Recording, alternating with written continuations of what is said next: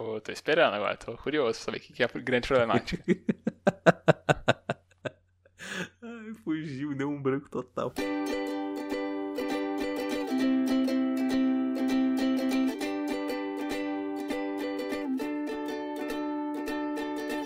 sou o Evandro Xoxin, o arroba Minxoxin no Instagram, estou aqui com o Isbole, o arroba Isbole no Instagram, e temos, claro, o nosso perfil oficial e não verificado, que é o arroba mais uma semana. Hoje vamos comentar sobre os eventos que aconteceram do dia 30 de maio de 2020 até o dia 5 de junho de 2020. E aí, Isbole, mais uma semana? Mais uma semana, Xuxin. Uma semana para variar em isolamentos, né, em distanciamento social, mas com novidades, né, tentando avançar aí novas possibilidades profissionais e também algumas possibilidades que podem não acontecer nunca mais. Destruindo famílias. Essa semana é uma semana de destruição, destruição de famílias.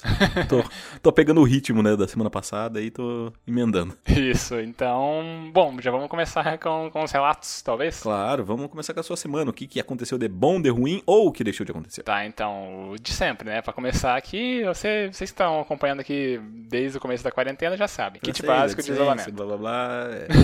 é, ah, de novo, francês, meditação, blá blá, essas coisas aí.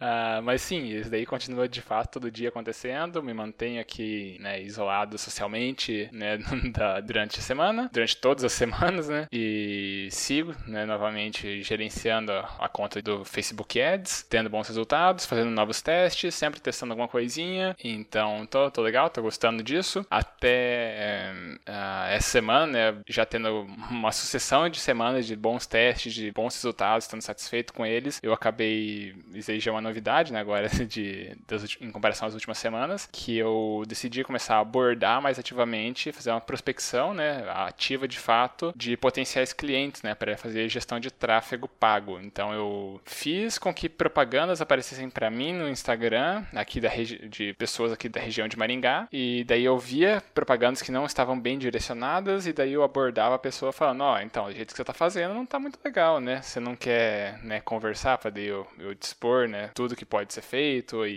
como você poderia fazer seus anúncios chegarem às pessoas certas que provavelmente comprariam o que você tá oferecendo. E aí mandei algumas mensagens, né, personalizadas, né? Eu estudei o perfil da pessoa, falei, olha, tô, identifiquei isso, isso e isso, o que eu posso fazer é isso, vamos marcar uma hora para conversar e coisas assim. E aí das mensagens que eu mandei até agora, uma pessoa me respondeu, aí a gente começou a conversar e ainda não, não foi dando continuidade, né? Foi aquelas mensagens espaçadas. Eu mandei a mensagem, a pessoa me respondeu dali algumas horas, aí eu respondi dali um tempinho, aí mais uma mensagem dali, dali outro tempo. Então eu não sei, né, se isso daí vai dar certo ou não, mas eu pelo menos estou começando, uh, especialmente porque, né, eu tenho a possibilidade lá de Francisco Beltrão, é, é uma coisa já que vai acontecer. A questão é o quando isso vai acontecer. Então, está né, diversificando um pouco as possibilidades profissionais para ter fontes de renda o mais rápido possível. Não que isso seja uma coisa que está me consumindo, né? Mas é mais como um fator psicológico de eu me sentir útil, de eu me sentir produzindo, gerando algum, monetizando os, os meus conhecimentos, né? Enquanto Francisco Beltrão não me chama, eu tento então uh, fazer dinheiro de outras formas, mas por, por satisfação mesmo, e é uma coisa que eu tô gostando de fazer. E também tem a possibilidade de trabalho remoto onde eu estiver, né? Então, se eu tiver alguns clientes fixos aqui de Maringá, quando eu me mudar para Francisco Beltrão, eu posso continuar com as pessoas, né, com esses clientes. Posso pegar clientes de outras cidades. Então, é uma coisa assim que, que vai diversificando e aumentando a, os meus, as minhas possibilidades de ganho, né? Famoso freela. Famoso freela regular, né? Uhum. E então, aí com essa questão do tráfego pago, eu eu conduzi isso alguns dias dessa semana, dediquei algum tempinho durante os dias para fazer essa, é, essa seleção de pessoas, de escrever as mensagens e mandar. Então isso ainda está acontecendo. Vamos ver nos próximos dias como é que isso vai se desdobrar. Um, fora isso, eu também né, eu falei que eu tinha submetido os artigos para o Enampad, só que aquela coisa acadêmica que você acaba mandando artigos para receber, você também acaba concordando em ser avaliador. Então eu recebi também alguns artigos para avaliar, já fiz dois de três, né? Um deles eu já escrevi meu parecer, um deles eu li, fiz minhas anotações, que daí depois, eu, quando estiver mais perto do prazo final, eu quero voltar para reler eles e aí redigir meu parecer. É que o que eu já mandei parecer, ele tava muito. uma série de erros. Eu falei, cara, isso aqui não nem adianta eu voltar depois para ler, porque eu não, não vou ser favorável, não vai mudar minha opinião. Já embasei todos meus meus argumentos, já despachei né, o meu parecer, e aí agora falta um que eu tenho que ainda fazer essa primeira lida, minhas anotações depois eu volto perto do, do deadline para daí eu redigir de fato o parecer. Bom, ontem, se não me engano, eu dei dicas para um amigo meu que ele veio me perguntar sobre como criar um podcast e olha só, já fiz nosso, nossa divulgação, mandei, olha, eu poderia te tirar uma série de dúvidas, mas eu já tenho um episódio aqui de 40 minutos falando exatamente sobre isso, dá uma ouvida. Já mandei para ele o nosso especial, né, de do mais alguma coisa, de como criar um podcast. Espero que ele tenha ouvido, né? Se ficou alguma dúvida, ele vai, espero que tirar aqui com a gente. Fora isso, já chegando ao fim da semana, eu comecei a preparar um relatório do, do Google Ads, né, que eu estava gerenciando para aquela outra empresa de amigos meus, para daí prestação de contas e daí também de fato com eles fazer a, uma proposta, né, daí ver se é do interesse deles o acompanhamento regular, né, aí já no caso remunerado. Então eu estou começando a redigir um relatório para ficar daquela forma bem, bem atrativa, né, pegando bem onde, onde mostra o que, que eu vim fazendo de melhor, o que, que eu vejo que poderia ser feito e eu não fiz ainda porque, né, o tempo ofereci um acompanhamento por um tempo pré-determinado e aí eu mostrar o que eu posso ainda fazer que eu tenho em mente. Então ainda estou preparando esse relatório, vamos ver semana que vem o despacho. E por fim, uh, vai ser daqui que vai partir minha reflexão. Eu encontrei um curso do Atila Yamarino, o famoso biólogo aqui que, né, já ganhou uma ainda mais visibilidade nos últimos meses por conta de ser um excelente divulgador científico, especialmente na, com a pandemia, né, do coronavírus, que virologia é a área de especialidade dele, mas ele também já é muito famoso na internet por ser divulgador científico por meio do canal Nerdologia no YouTube. E aí eu vi esse, uh, esse canal, é um canal paralelo dele, que ele tem um curso completo que ele deu na Unicamp ano passado sobre divulgação científica em vídeo. E aí eu vou, vou desenvolver isso daqui daqui a pouco. Então minha reflexão vai partir da, desse curso do Que eu encontrei. E aí, por enquanto é isso, devolvo a palavra para você agora. Não acredito que você falou Atila, biólogo, e não completou com pesquisador e um trocadário. Até, acho que antes disso, ele já tinha um blog também, né? O Rainha, Rainha Vermelha. Vermelha. Isso. Isso. Então, divulgadores científicos, né? Sempre Uhum. bons, sempre ótimos, sempre bem-vindos e espero que façam um bom trabalho para educar as pessoas e divulgarem a ciência para que não só o governo, mas o senso comum comece a entender a importância disso tudo, né? Isso. A minha semana começa logo após a gravação. Eu saí com meu amigo Lucas. Fomos dar um- uma volta de carro para conversarmos sobre a vida e tudo mais o que está acontecendo. Foi bem maneiro. Foi aquele papo de brother em que você enaltece a pessoa e ele tem muitos pontos para serem enaltecido porque é uma pessoa maravilhosa, né? Então fiz o meu papel aí de amigo e ressaltei todas as qualidades do famoso amigo Lucas. Ah, no sábado eu tive que trabalhar ainda, então, cara, foi um dia muito cansativo porque perto das, das 11 horas eu tava em casa, só que eu não tinha tomado banho, né? Eu não tinha feito nada ainda. Então ainda fui tomar banho, fazer janta, comer e blá. E isso era basicamente quase uma da manhã quando eu estava indo dormir de fato. E a problemática é que eu acordava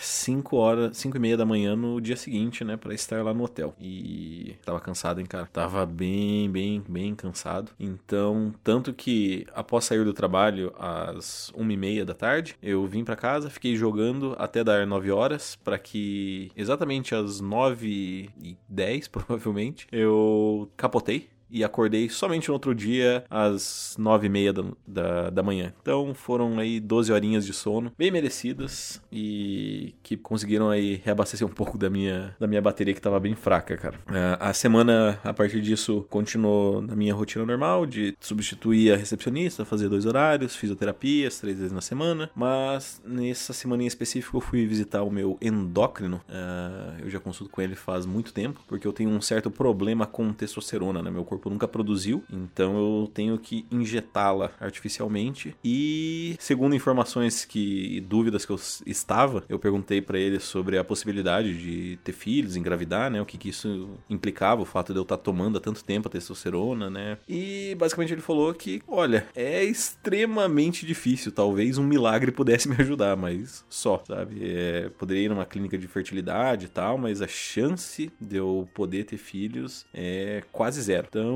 inclusive pelo uso da testosterona, eu não sabia, é, impede com que você produza os seus espermatozoides. Então, é um sêmen produtivo, digamos assim, que eu Hum. fabrico. E, ah, cara, é, isso me deixou assim um pouco chocado, porque eu sempre imaginei, me imaginei pai. Eu gosto muito de crianças, já devo ter relatado isso em alguns episódios. Eu acho crianças um negócio muito, muito maneiro. E, assim, foi impactante saber que eu não poderia ter filhos, mas foi uma questão assim de pouco tempo até eu falar, ah, tá, tudo bem, né, cara? Assim, fazer o quê? Né? Tá aí, tamo aí. Uhum. É, segue o jogo. E, cara, ah, isso vai ser um pouco da minha reflexão mais pra frente, porque basicamente é, essa é o relato da minha semana. Eu só fui, fui no médico, fui na fisioterapia e, e é isso. Continuo não usando o Instagram, porque ainda estou é, não querendo manter contato com muitas pessoas, né? E começo assim a, a me sentir bem, dar mais risada e ficar mais tranquilo. Mas mas o sono ainda é um fator, a privação de sono é um fator que me deixa extremamente irritado. Então, né, sigo nessa nesse caráter dúbio aí de raiva e alegria. Uhum. Então, eu vou passar a bola para você para que você possa fazer a sua reflexão,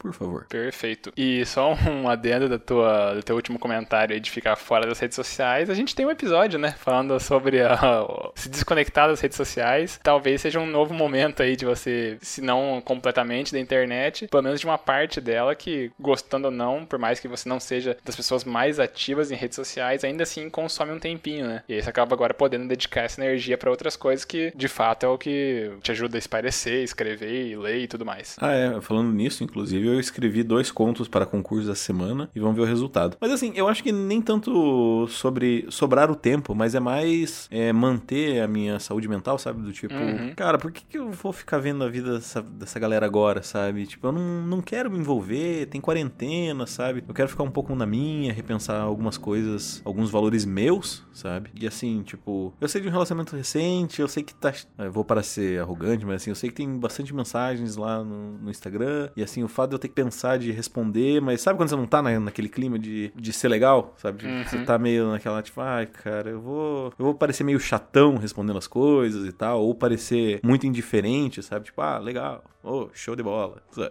Coisa assim bacana. Agora sim eu posso fazer minha reflexão. Tô, eu tô alterando muito aí, fazendo muito parênteses né, antes da sua reflexão, mas vai lá. Então, a minha reflexão segue desse curso que eu falei do Atila, porque né, eu tenho uma formação acadêmica similar a dele, né? Pós-doutorado não é título, então o máximo de titulação que uma pessoa pode ter é o título de doutor. Então, de certa forma, eu já passei por muitas coisas que ele também passou, né? Experiências bem próximas. E ainda assim, eu vejo que muitas coisas ali eu não tive contato, que ele foi explicando, porque ninguém nunca soube me explicar aquelas coisas. E teria feito uma diferença absurda na minha vida acadêmica. Porque é claro que ele, o curso dele é focado em divulgação científica, então tem muitas coisas ali que são da comunicação, né? Só que uma boa parte do. Uma boa parte não, né? Mas existem algumas aulas ali do, do, material que ele preparou que são específicas sobre a, a busca de de fontes, né, de referências, de materiais para estudo. E isso daí eu, eu sei fazer também, né? Isso daí eu não tenho grandes dificuldades, não foi muita novidade para mim o que ele falou. O que, né, foi um interessante que ele estava falando foi o processo que ele usa para buscar as informações, para categorizar as informações, para armazenar elas e ficar de fácil acesso, para daí ele fazer os roteiros de nerdologia, para preparar os roteiros né, de quando ele estuda, as formas que ele usa para escrever, uh, os softwares softwares, as ferramentas que ele acaba utilizando. Que eu nunca, nunca aprendi aquilo, nunca me ensinaram, e eu sempre fui me organizando do meu jeito, assim, fazendo pastas. De certa forma, as minhas pastas são organizadas, mas elas não têm um, um processo otimizado para eu conseguir acessar essas informações na hora que eu quisesse, para eu conseguir melhorar minha busca, minha, né, para eu, pra eu melhorar a minha forma de escrever mesmo. E isso ficou na minha cabeça, cara, a diferença que faz você ter um bom professor, de ter alguém que te mostre uh, coisas que te ajudam, que conseguem te explicar por que aquilo ali é bom. Não é novidade para mim alguns alguns softwares uh, como Mendeley, né, que, que servem como agregadores de bibliografia e tudo mais. Só que o, o primeiro que daí o Attila não falou do Mendeley, ele mostrou uma série de outras opções e justificou essas outras opções, como é que elas podem ser usadas, a forma como ele usa, foi mostrando em tela a forma que ele utiliza e, cara, para mim aquilo ali foi, foi assim, foi mágico. Eu queria tatuar aquele vídeo na minha testa, assim, porque eu nunca tive contato com aquilo ali e teria sido muito, muito mais fácil a minha vida para escrever a dissertação a escrever a tese tendo esses conhecimentos, sabendo esses recursos que eu fui descobrir agora, depois de ter terminado o doutorado, mas que com certeza vou utilizar para preparar minhas aulas, para estudar para concursos, né, para um monte de coisa assim que é, é um negócio sabendo, você tem uma curva de aprendizagem no começo, mas depois é só alegria, cara. Acho que se você for tatuar, eu recomendo fazer só a URL, vai ser mais barato. não vai ter que tatuar todos os frames, que eu não sei se você tem testa para tudo isso. Né? Ah, meu cabelo tá acabando, né? Então cada vez tem mais testa. né? Mas falando sério a respeito do, do tema, eu sempre, sempre digo que uma das grandes problemáticas do ensino aqui no Brasil é essa dupla função de que existe entre o professor e o pesquisador, né? A, toda a academia ela é muito cobrada sobre produção uhum. e a produção ela é voltada para um pesquisador. Só que ao mesmo tempo você tem que lidar, você é obrigado, você não tem como fugir disso, de dar aula, né? Você tem que ter horas aula ali dentro da, da sala, ensinando, explicando, e você gasta o seu tempo de pesquisador com isso. A grande problemática disso tudo é que ninguém te ensina a ser um professor, cara. Assim, a academia, ela ensina você a fazer pesquisa, ela ensina você a escrever um artigo, ela ensina as categorias, ela ensina para qual você pode mandar, ela sugere, né, o seu orientador te orienta para quais lugares você deve encaminhar o seu artigo, quais você tem mais chance de aprovar, qual que é o como que funciona a publicação, qual é a linguagem, sabe, a formatação, tudo é bem explicado, mas não existe uma explicação sobre metodologia de ensino, sabe? Você que chegou até o doutorado, até o mestrado eu tenho certeza, mas eu também aposto que no doutorado você não teve nenhuma disciplina sobre metodologia de ensino. Lógico que não. Óbvio que não. É. Você conhece PPA ali, meu amigo. Mas assim, aí é que tá.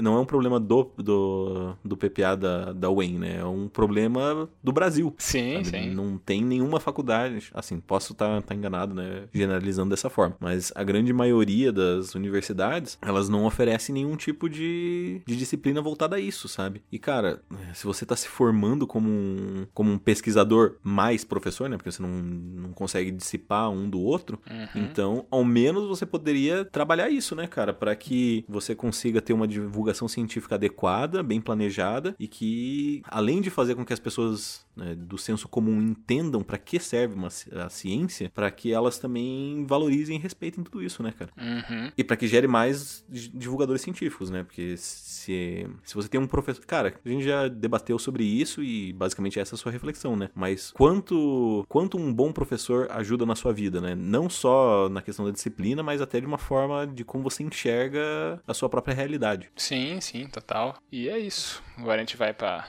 tua reflexão? Minha reflexão. Então, a minha reflexão, como eu tinha mencionado, é sobre o fato de eu não poder ter filhos. E isso me incomodou inicialmente. Eu pensei, pá, cara, eu sempre quis ser pai e tal, né? Sempre. É... Não sei, cara, eu acho que é muito naquela necessidade, sabe? De tudo que você aprendeu com os erros né, do, do, seu pai você fazer diferente, né? Como se fosse uma questão é, de evolução. Né? O, o, meu pai sempre disse que, tipo, ah, eu te ensinei assim porque foi assim que meu pai me ensinou. E, e, isso sempre me deu, sempre me amargurou muito. Falou, caralho, mas você não aprendeu nada então, porra? Sabe, tipo, você vai fazer igual, não vai mudar, você não, não aprende, não entende o que é parte boa, o que é parte ruim disso tudo, sabe? E aí eu tava, eu sempre falei, cara, comigo vai ser diferente, comigo vai ser diferente. De fato vai ser diferente, né? Porque biologicamente não vai vir em filho, né? Claro que tem a, a possibilidade de, de adoção e tal. Só que eu fui conversando com, com uma amiga e tal. E foi engraçado porque é, já, já somos especialistas. É, como é que eu posso dizer isso? Você, como meu parceiro de podcast, hum. já sabe que eu sou um especialista em me iludir, né? então, Todos nós, né? né?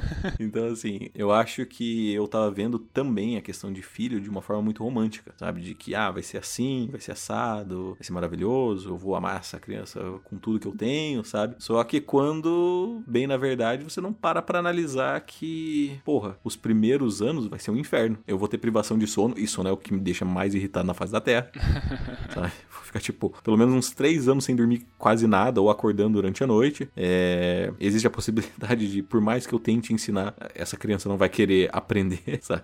É... De interpretar ensinamento errado, ou eu não conseguir ensinar direito, ou existir uma separação num casamento, sabe? Então, assim, existem inúmeros fatores que podem fazer com que toda essa ilusão se desfaça. E eu acho que isso foi um dos pontos que eu falei, porra, é, então, assim, que bom, isso não me incomoda mais, sabe? Porque eu acho que eu tava tendo essa visão muito romantizada de ter um filho. Porque, assim, é, eu ouvi isso em algum lugar, mas eu sinceramente não lembro quem foi. Eu tenho quase certeza que foi uma psicóloga que disse de que as pessoas, elas, é, os pais, né, eles associam muito de que ah, ter filho é a melhor coisa do mundo, né, você poder procriar e tal, ver uma pessoinha crescendo, né, a, a sua forma, mas as pessoas só associam a isso porque não existe nenhuma outra experiência no mundo que pode ser comparada a isso, sabe? Então não quer dizer que isso seja bom, só quer dizer que isso é único. Mas eu não sei uhum. quem falou, não tenho fontes, então assim, fica aí de reflexão para você também, você que é pai o... ou mãe.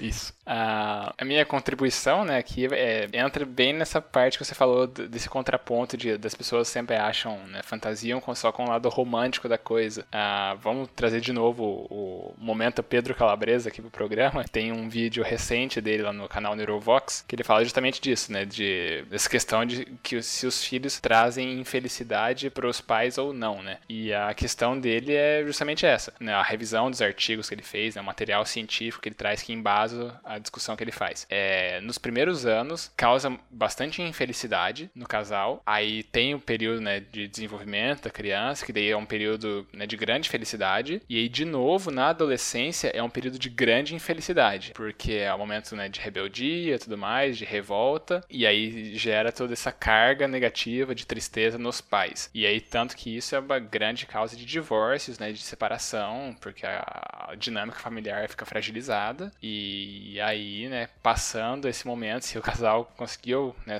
aguentar juntos, aí tende a ter um reflexo de reforço na relação do casal por eles já terem passado por tudo isso daí. Então, claro, ter a criança é um provavelmente seja uma coisa muito positiva, muito, né, que traga uma grande série de felicidades para a vida do casal, das pessoas, né, dos pais, mas também tem esse outro aspecto que né, não é uma brincadeira, né? Você está responsável por uma vida, a dinâmica familiar vai ser muito impactada e não, às vezes não é para todo mundo, né? Então, talvez, né, talvez a pessoa tem que pôr na balança daí e pensar de uma forma mais, mais racional, né? Sobre o lado bom e o lado ruim. Eu já, talvez eu já tenha mencionado isso aqui no, no podcast, que é uma coisa que eu gosto bastante desse, desse termo, dessa explicação, sobre a lembrança rosada, né? Que é um mecanismo evolutivo que a gente tem, que a gente tende a lembrar das coisas boas. Então, por isso que até as pessoas têm mais de um filho, porque elas tendem a lembrar das coisas boas e relevar as coisas ruins. Então, se as pessoas ficassem lembrando da dor do parto, da dor dos primeiros meses, nos primeiros anos, que a criança mais chora que qualquer outra coisa, que acorda no meio da noite de duas em duas horas. Se as pessoas se prendessem a esses aspectos, a espécie humana provavelmente já teria acabado, né? Porque ninguém ia querer ter mais de um filho porque ia ficar lembrando as coisas ruins. E é bom também, às vezes, a gente considerar que existem lados ruins e existem lados bons, né? Como tudo. É isso aí, cara. Very nice. Bom, vocês são mais então? Vamos lá. Depois da gente ter que fazer esse corte aqui na edição, né? Famoso corte na edição. Ah, eu olhei aqui, temos feedback Olha aí, pra Opa. subir na pontuação dessa vez, o Denis vai pontuar. Denis Olha, mandou... vai subir na pontuação e vai trazer alegria, porque feedback é sinônimo de alegria. Mandou feedback no nosso perfil do Instagram, que é o arroba mais uma semana. Ele é oficial e não verificado. E o Denis mandou essa mensagem hoje à tarde, então vou fazer a leitura agora. Muito bem. Como é direct, não tem título, então já, vai, já começa assim. Bom, eu vou até mandar por aqui para não ter perigo de não, ter, de não contar no scoreboard. E também não. aí, Denis tá aprendendo né? É, e também bem. não vou mandar com acentos, porque tô digitando com dois dedos da mão quebrados, então se ardem aí para ler direito. Caralho, o que, que foi isso? Muita punheta? Durante a semana, ele trabalha na, na metalúrgica do sogro dele, caiu é, as barras lá na, na, mão dele, ou bateu na mão dele, não sei direito qual foi a história, e aí esmagou dois dedos. É, boa, boa, boa sorte nas sessões de fisioterapia, então. é, é, o dedo anelar e o dedo médio da mão esquerda dele. Para não soar sexista, como bem falado pelo Xoxin, para mim o que difere as crianças dos adultos é justamente você assumir suas atitudes. Claro que entram os erros também, mas eu digo atitudes em um geral porque não é difícil a gente lembrar de uma situação onde chega uma figura de autoridade perguntando algo do tipo: quem fez isso aqui? E ninguém se manifestar, sendo que a pessoa iria ganhar, na verdade, um elogio. A parte engraçada disso é que matar o que se fez no peito e assumir, na minha experiência, sempre teve melhores consequências do que tentar omitir ou mesmo mentir, seja por dormir mais tranquilo, porque não se deve nada nada ou mesmo pegar as pessoas desprevenidas, já que elas estavam esperando outra atitude e não querem repreender alguém que falou a verdade na cara. Isso foi principalmente evidente em um meio militar, que acredito que não caiba ao momento. Anyway, na situação específica, eu também tenho certeza que eu estaria errando muito mais que o Sbole. Então, para mim, é, uma, é um puta aprendizado de qualquer forma. Segundo ponto, objetivamente falando, velhos sentem mais frio porque o sistema circulatório deles já não é mais aquelas coisas. Então, chega menos sangue nas extremidades, salvo engano. E exceções sempre rolam também. E Xoxin, pode falar pro seu pai que eu ando de moto no frio e gosto bastante. Como acho que nem de moto na neve é justificado usar duas calças. E é isso, abraços. PS, toma esse textão. é, foi muito bom, cara. É, acho que foi, foi um bom complemento para tudo isso que a gente falou no episódio passado, né, cara? Principalmente hum. sobre a parte do meu pai dos velhos. que é, né, só pra, pra dizer que eu tava certo, né? Gosto disso. só a questão de usar duas calças, que o, o Denis aí, uma fun fact aqui, o Denis, ele não sente tanto frio assim, então já morou em lugares com neve e tudo, e pra ele é duas calças é exagero em qualquer condição. é, tudo bem, né, cara? É, vou fazer o quê? não, não vou obrigar ninguém a usar duas calças. É. Mas você mesmo já não curte usar calça, né? Pra você estar tá usando duas calças, provavelmente você se sentiu justificado. e olha que minha perna também tem bastante pelo. Muito testosterona. Muita testosterona injetada. Vai direto na perna. É, então, se você quiser fazer que nem o Denis e somar mais um ponto aqui. Falando isso, como é que tá o placar, Sbole? Puta merda, tem que abrir aqui, velho. Mas o Denis agora tá em segundo. Não, é que eu quero, eu quero ouvir todos os nomes. Porque você sabe que tem um nome especial ali que eu quero ouvir para ganhar meu biscoito. ah, dia, tá né? bom, tá bom. Deixa, deixa eu abrir aqui. Então, enquanto você vai abrindo, eu vou dando os recadinhos aqui então. Se você quiser fazer como o Denis e mandar um feedback para nós e subir na pontuação, você pode nos encaminhar um e-mail para o e-mail da semana gmail.com, repetindo e-mail da semana gmail.com, ou se você quiser, você pode mandar mensagens nos nossos Instagrams. Você pode mandar para mim no arroba minxoxin, olá, sou eu. Ou se você quiser mandar para o Sbole, que é ele, você pode mandar no arroba Sbole. Eu. Ou se você quiser colocar na roleta russa, que na verdade não é tão russa assim, porque quem tá lendo é só o Sbole, você pode mandar lá no arroba mais uma semana, que é o nosso perfil oficial e não verificado. Isso aí. E aí você mandando feedback, você entra no ranking 2020, mais uma semana de feedbacks. Que no momento, vamos fazer a leitura aqui agora, começar toda semana a fazer a, a atualização aqui do, placar. Muito bem. Com um feedback temos Noia Varejo e a admiradora do Xoxin. Boa! Essa aí é boa. Com dois feedbacks temos o Príncipe Nigeriano e agora o Denis.